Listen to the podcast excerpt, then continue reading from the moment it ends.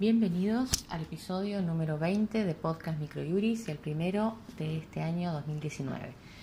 Realizamos como siempre un resumen de la última semana de novedades y las más leídas por nuestros suscriptores. Comenzamos con un fallo en materia civil de la Corte Suprema de Justicia de la Nación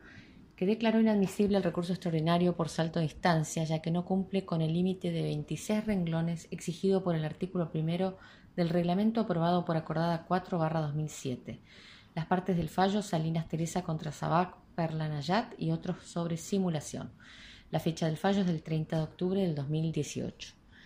Continuamos con un fallo de la misma materia correspondiente a la Cámara Nacional de Apelaciones en lo Civil, Salaí, que responsabilizó al gobierno de la ciudad de Buenos Aires por los daños que sufrió una niña al caer al vacío desde un tobogán mientras se encontraba en horario escolar junto a la maestra y otros compañeritos en un parque.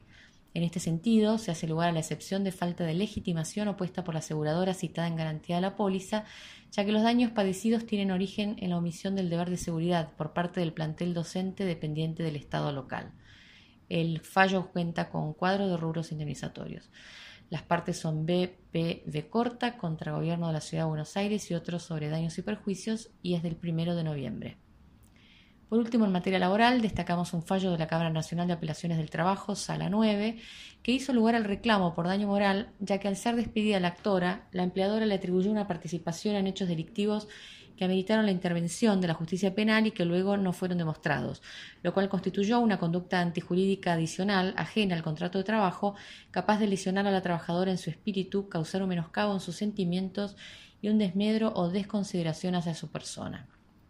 El fallo explica que resulta injustificado el despido resuelto por la causal de pérdida de confianza, ya que si bien en la cartera de la actora fueron hallados elementos de propiedad de la empleadora, la trabajadora debió tener la posibilidad de hacer su descargo a fin de garantizar el derecho de defensa y en todo caso suspenderla preventivamente hasta que se resolviese la cuestión. El fallo cuenta con cuadro de rubros indemnizatorios. Las partes PMB larga contra Provincia Seguros S.A. sobre despido del 17 de octubre del 2018. En cuanto a novedades legislativas, la ANSES, mediante la resolución 266-2018, estableció nuevos requisitos de percepción de la pensión para madres de siete o más hijos. Por otro lado, el Poder Ejecutivo Nacional, con el decreto 1170-2018, reglamentó el impuesto a la renta financiera.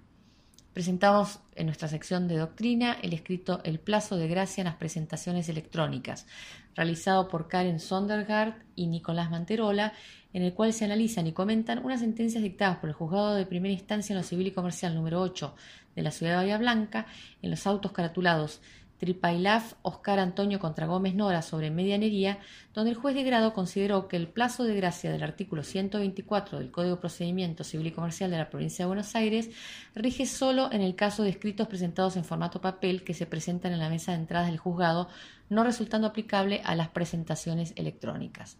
De esta manera damos por finalizado el resumen de la semana. Para quienes ya son suscriptores de Microjuris, la información reseñada se encuentra volcada en nuestra base de datos y para quienes todavía no se han suscrito, como siempre los invitamos a conocer nuestros planes de suscripción en nuestro blog aldiaargentina.microjuris.com. Muchas gracias y hasta nuestro próximo encuentro.